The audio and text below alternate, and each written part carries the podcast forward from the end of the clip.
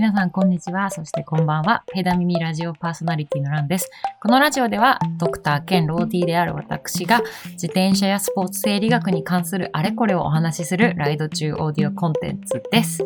はい、皆様、いかがお過ごしでしょうか、えー、日本は今どんな天気なんですかね？アメリカ、こちらはですね、えー、めっちゃ寒いです。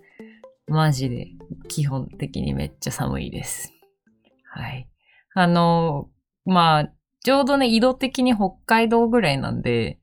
まあ全体的に気候としては似てる感じ。ただなんかそんなにドカ雪は降ったりとかはしない感じなので、まあなんか乾燥して寒いって感じ。まあだからこうなんかね、雪とか氷とかいう心配あんまりしてないんですけども、とにかくなんか寒い。なんかマイナス5度で最高気温0度みたいなの、日々が続いております。はい。で、アメリカ生活もまあ2週間ぐらいが経ちまして、まあようやくまあ時差ボケも乗り越え、なんとなくこう仕事場にも慣れて、こう生活のリズムが整ってきた感じがあります。はい。でね、あのアメリカ生活なんですけどね、なんかね、思った以上にね、結構すんで馴染みました。はい。なんかその文化の差みたいな感じについてを言うと、なんかね、あんまりそんなに違和感は感じないかな。こうやっぱね、アメリカの人って基本的にちょっとみんな性格ギャルなんですよね。そう。マジもなんか、それなーって感じだし、なんかこう、ちょっとした失敗はおおらかだし、こう、なんだ、とにかくみんななんか明るい？明るくてほがらかでよく挨拶するって感じ。うん、そうなんですよ。で、なんか、あの、すごい、そういう意味でもなんか、話しやすくて、そう、あの、バイブスが似てるなっていつも思います。そう。なので、あのね、基本的にはね、あんまりこう違和感なく、スってアメリカの生活に馴染めました。でね、なんかね、いくつか、まあまあ、予想はしていて、予想よりも、思ったより良かったっていうことと、思ったよりひどかったっていうことは、まあ、この2週間ぐらいでいくつか感じることがあります。はい。まあまあちょっと、まあ、せっかくなんで、早速言うと、例えば自転車関係で行きましょうか。せっかく自転車ラジオだしね。あの、今、ちょうど通勤をですね、あの、自転車で始めております。はい。で、あの、早速自転車を、あの、持ち込んで、こう、自転車通勤始まったんですけど、早速、えっ、ー、と、通勤2日目 ?2 回目の時には、サドルがパクられてました。はい。あの、治安はやっぱり思った以上に悪かったですね。はい。あの、ガチガチにね、固めてたんですよ。あの、基本的にありとあらゆるパーツを。固めてたんですけど、あの、サドルだけがですね、クイックリリースだったことを忘れておりましてですね、あの、ものの見事にあっという間にサドルだけパクられていきました。はい。まあね、幸いね、あのー、倉庫にたくさん自転車が眠っていて、あのー、別のサドルもあったので、まあ、翌日にはすぐ復活したんですけれども、もうあの、治安というか、まあ、そうね、治安に関して言うとやっぱ思った以上に悪かったです。はい。で、結局、あのー、今のところ解決策としては、やっぱりその、えっと、なんていうの？完全にこう、外せないようにするえっと、えっと、クイックリリースじゃないパーツに変えるっていうのがまあ第一ですよね。でもなんかクイックリリースじゃなくてもう六角レンチがあったら速攻パクれるなって思っちゃって、なんで今あのちょっと特殊な、あの、なんていうの？特殊なネジっていうのかな？特殊なドライバーがないと外せないっていう、あの、やつを見つけたので、今それを注文して待ってるとこです。で、それが届くまでは一旦、え毎回サドルを持ち運ぶという、えー、対策をしております。ね。これで多分盗まれない。盗むものがないから。ということで、えっ、ー、と、しばらくは私のカバンのあのサイドポケットからちょっとすでにサドルが出てるみたいな状態に、はい、なっております。こんな感じで、いきなりアメリカの洗礼を受けております。はい。で、でも、でもね、あのね、それ以外の点でいくとね、まあ、と、盗難はされましたけど、まあ、全体として、まあ、今私が住んでる街、ボストンは、あの、すごい自転車で走りやすかったです。うん。あのね、大体の、ま道に自転車レーンがあるんですよ。でね、その、自転車レーンっていうのが、こういう、本当にね、こう、いい感じに引かれてるんですよ。どういうことかっていうと、バス停の、バス停よりも、内側に自転車レーンが走ってるの。わかります？この良さが。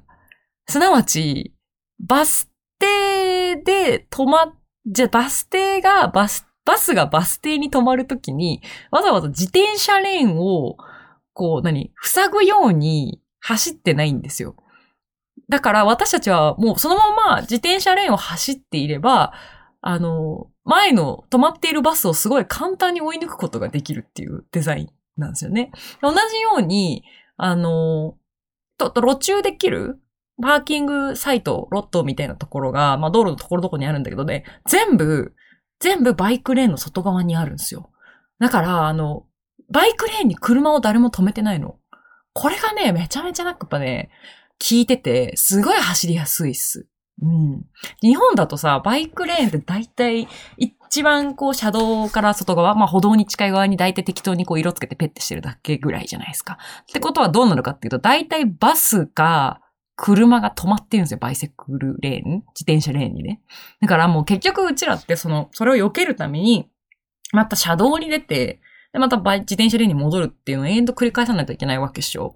で、まあ、してやもう大体なんかさ、大体、自転車レーンってめちゃめちゃ車止まってるじゃない？路中スペースにされてるから。だから結局ほとんどもう、都内とかだとね、特にもほとんど自転車レーンなんて走れねえみたいな感じになるんだけど、なんだけど、まあ、ボストンにしか走ったことないからわかんないけど、ボストンに限って言えば、基本的に独立した自転車レーンが、あの、走行している車道の外側を走っているので、あの、止まっている車とかバスに邪魔されないんですよ。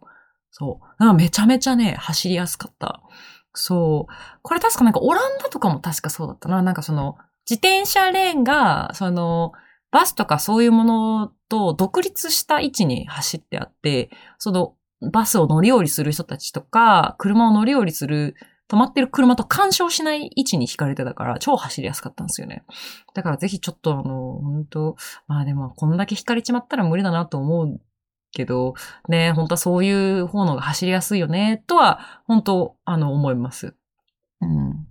そう。で、あとね、まあ多分、多分ちゃんとした罰則があるんだろうね。あの、自転車レーンに車を止めてる人が一台もいなかったたということは、まあおそらく路中が結構しっかり取り締まれてるからなんだろうな、とも思いました。そう、多分ね、それもあると思います。はい。なんかそれもあってね、全体的に今のところ走りやすいです。はい。で、まあ、ただ、まあ、それが、なんかまあ、よ、思ったより良かった点かな。で、あとね、なんかちょっと驚いたことなんだけど、あの、アメリカの歩行者ってマジで強えなって思いました。あのさ、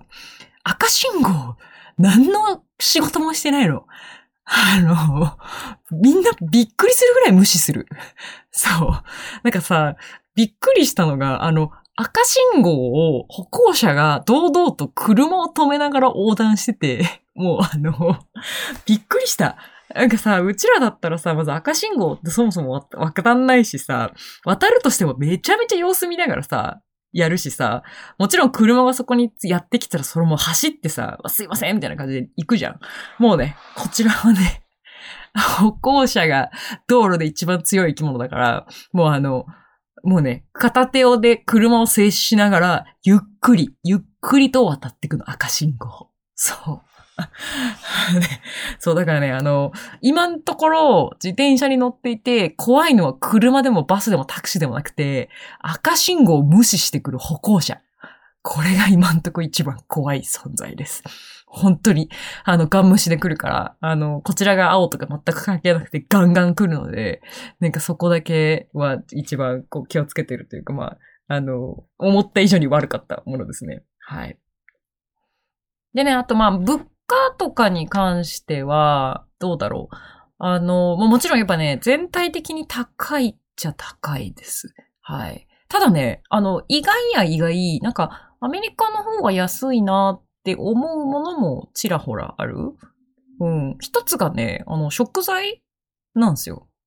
そう。あのね、外食は、あの、もう正直言うね、桁違い。桁違いに高いので、えちょっと、ほんと比較にならないんですけど、あの、食材に関して言うと、あのね、結構いい勝負してます。し、なんならこっちの方が全体的に給料高いから、なんか比較するとむしろちょっと割安ではって思う感じかなと思います。はい。でね、アメリカってまあ皆さん予想通りと思うんですけど、基本的に一人前がでかいんですよ。一人前？ていうかまあ売ってるパッケージがでかいんですよね。そう。だから野菜とかもなんか抱えきれないぐらいの量で売ってたりするんですよね。そう。で、その量が多分多いから、実際、まあ、その、野菜一つあたりとかの、日本の量に換算し直すと意外と値段変わんないなっていうものが多いです。うん。もちろんね、なんか特殊なね、野菜、日本特有の野菜とか、そう、キャベツがね、違うから、そう。キャベツがね、種類が違くて味が違うんですよ。そう、だから日本のキャベツとか、あと白菜とかもそうだけど、ちょっとこう、特殊な野菜とかになった瞬間、あのーもう値段がガンって上がるんですよね。だけど、一般的にアメリカでこう、大量生産されてる系の、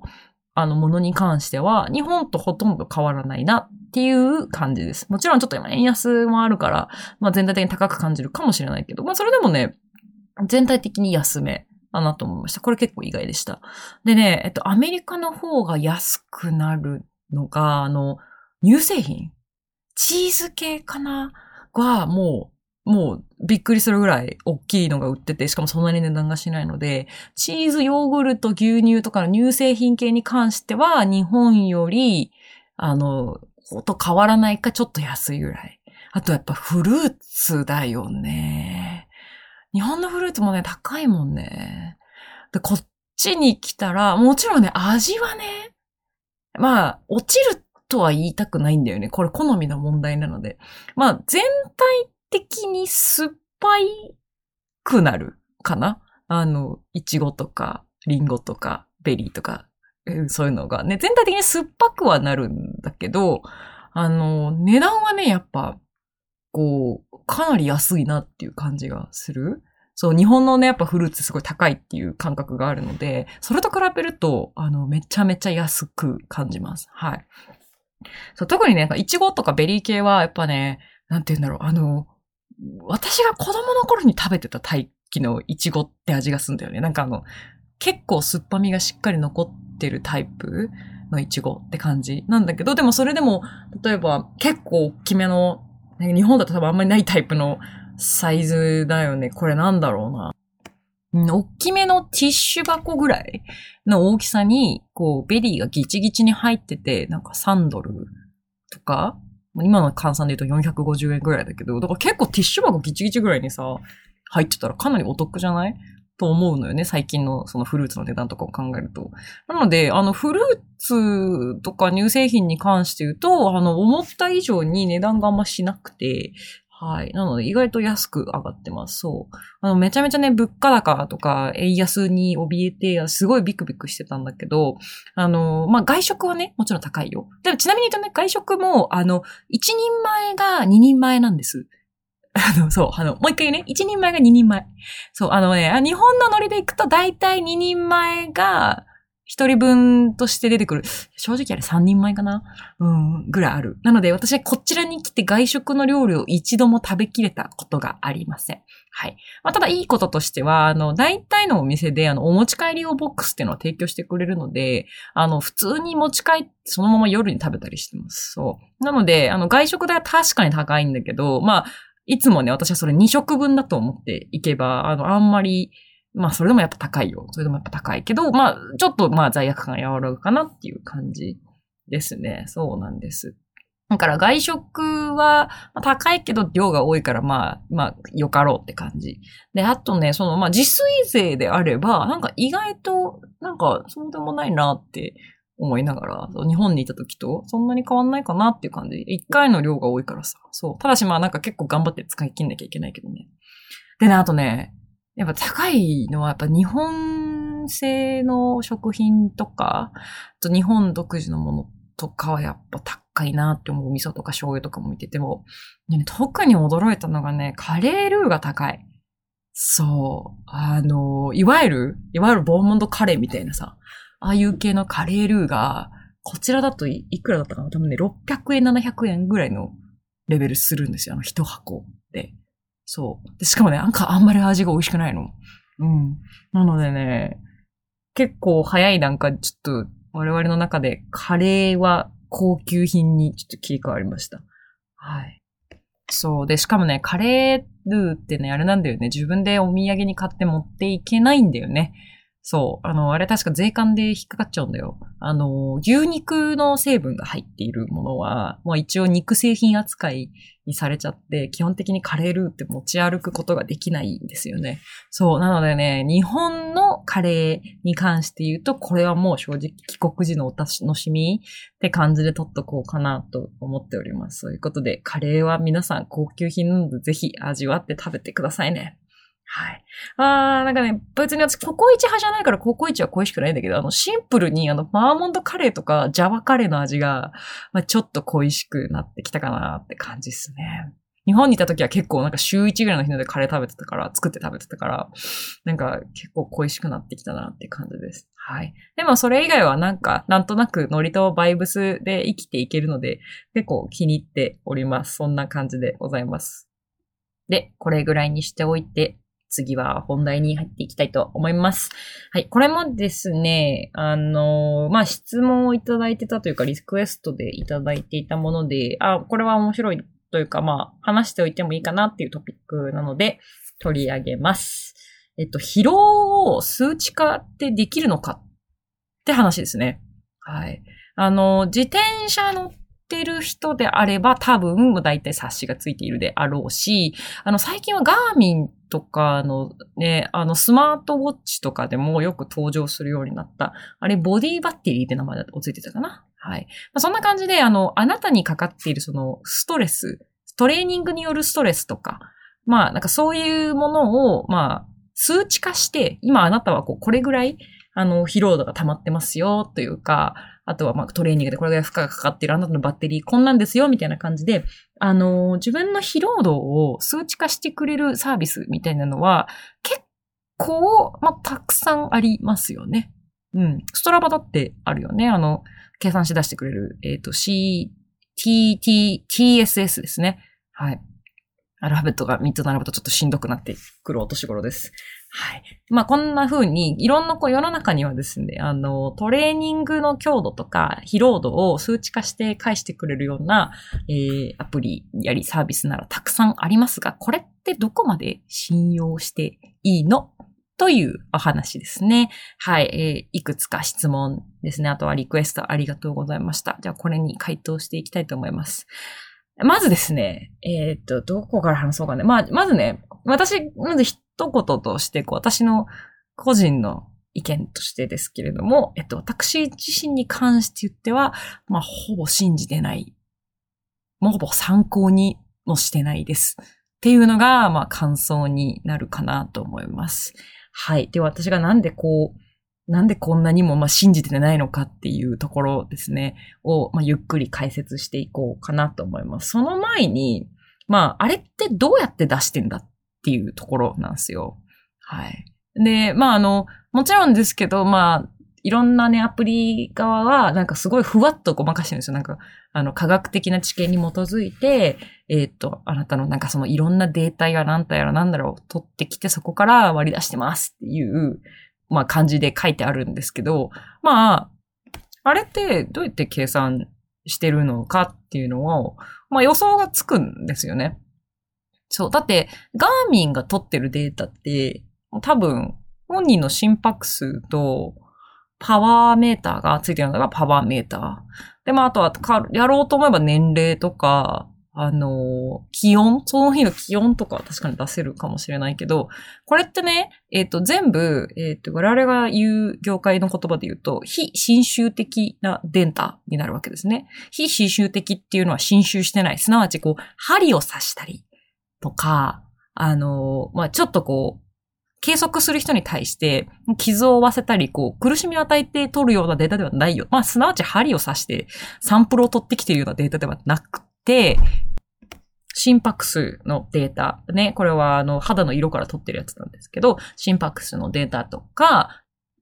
まあ練習中の気温とか、まあ、あとなんだろう、パワーメーターか。自分のパワーメーターで、なんか自分のマックスパワーとか FTP ぐらいからどれぐらい上げたあの、どれぐらい頑張ってパワーを出したかとかぐらいのデータですよね。これって、まあ、すなわち、サンプルを取ってきてやってるようなデータではない、非侵襲的なデータっていうものになるんですね。でね、あの、こういったデータで、えっ、ー、と、まあ、頑張って疲労度を計測しようとしてるのはよくわかるし、実際あるんだけど、そういう手法っていうのは、かなり限界があるっていうのは、あの、もう知られております。はい。あのね、やっぱりね、サンプルをね、取ってきてないからさ、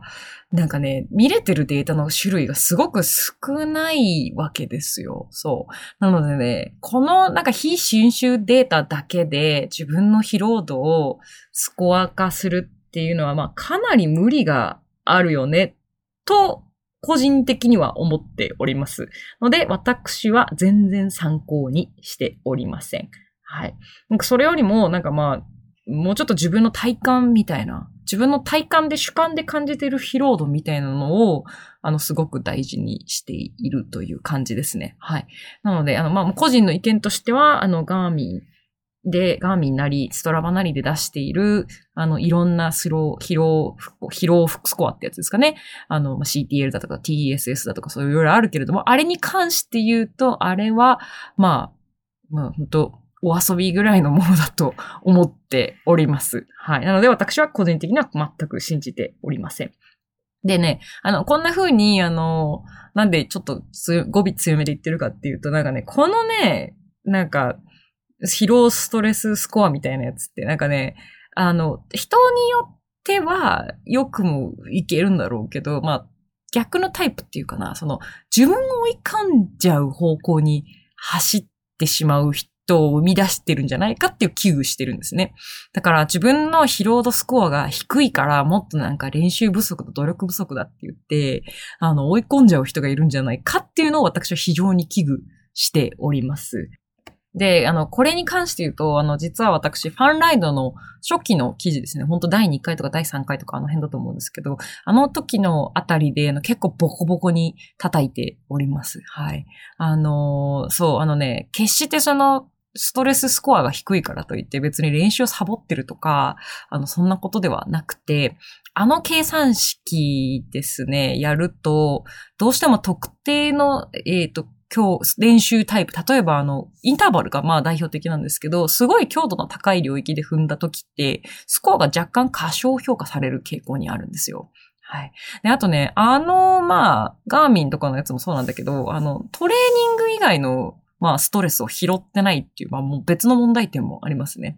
そう。なので、あの、基本的に疲労度っていうのは、なんかその、スマートウォッチやらデバイスやらになんかヒロコロ、トロコロ言われることよりも、あの、自分の感覚を信じるのが一番大事だと思います。はい。なので、えっと、もし気になる自分の疲労度数値化か、まあ、なんかしたいっていうのであれば、あの、ぜひ日記をつけることをお勧めします。これね、あのね、結構バカにできない手法でして、割とあの、研究とかでも、こういう主観的なスケール、まあ、いわゆるこう自分で数値をつけるみたいなので、今日はなんか50ぐらいかなとか、今日はちょっと疲れてるか70疲労度みたいな感じで、こういうの感じで、主観的な数字でつけるのってね、結構ね、まあ大事っちゃ大事だし、結構あのね、よく使われている手法です。客観的にね、自分を見れるから。なので、ぜひあの、練習日誌的な感じで、あの、日誌をつけて、自分の疲労度みたいなことなんとなく数値化するような、あの、日常的にね、つけておくと、あの、だんだんこう洗練化されてきて、すごく自分の体調とかに敏感になってくると思うので、あの、どうしても気になるという、とかトレンドを追いたいとかいう方があれば、ぜひ日記をつけることをお勧めしております。はい。でね、まあ、これの質問には、まあ、こうなっちゃうんだけど、まあ、それとは、もっとこう、一歩引いて下がってみて、そもそも疲労って何っていうところにちょっとね、話をしたいと思います。うん、そう、あの、疲労スコアって散々言ってたけど、そもそも疲労って何ですか？でね、多分ね、これに答えられる回答って未だにないのよ。そうなんです。なんかね、疲労というものが客観的にこう、こういう定義で、こういう数値が上がってたら疲労状態と言いますみたいな、確固たる定義みたいな、科学的な定義みたいなものは、未だに決まっておりません。なぜならば、私たちはなんで疲労を感じるのか、疲労って何なのかというものに関してですなんですね。まだ全然分かってないからなんですよ。うん。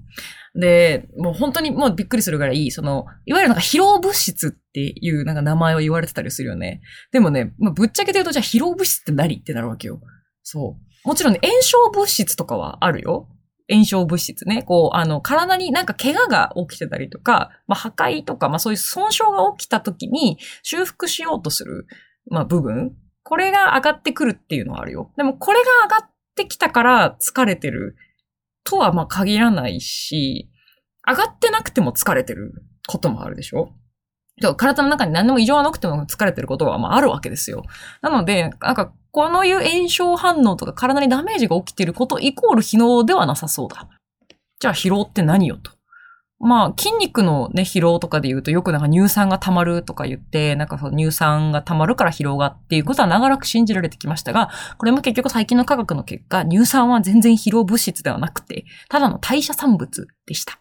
あの、解凍系を回してたから、あの、どうしても、あの、ピルビン酸回路を回してたら、どうしても乳酸が出ちゃうよねっていうところの、あの肌の代謝産物だけであって、別にこいつが溜まっているから疲労を感じるわけではない。っていうことが、まあ、分かってきたとなると、じゃあ疲労って何よ？ってとこよね。わかんないんですよ、正直言うと。でね、必ず言えるのは絶対一つじゃない。